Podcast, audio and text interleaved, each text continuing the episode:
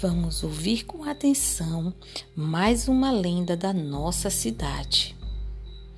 O beco que fecha na quaresma.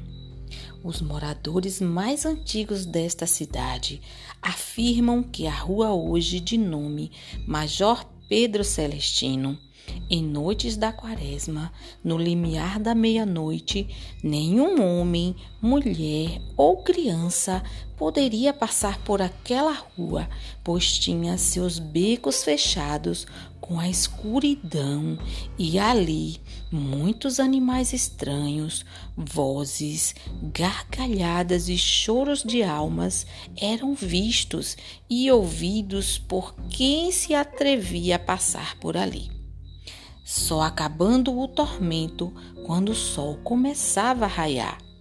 Alguns moradores antigos ainda ficam assustados em passar por lá na época da quaresma.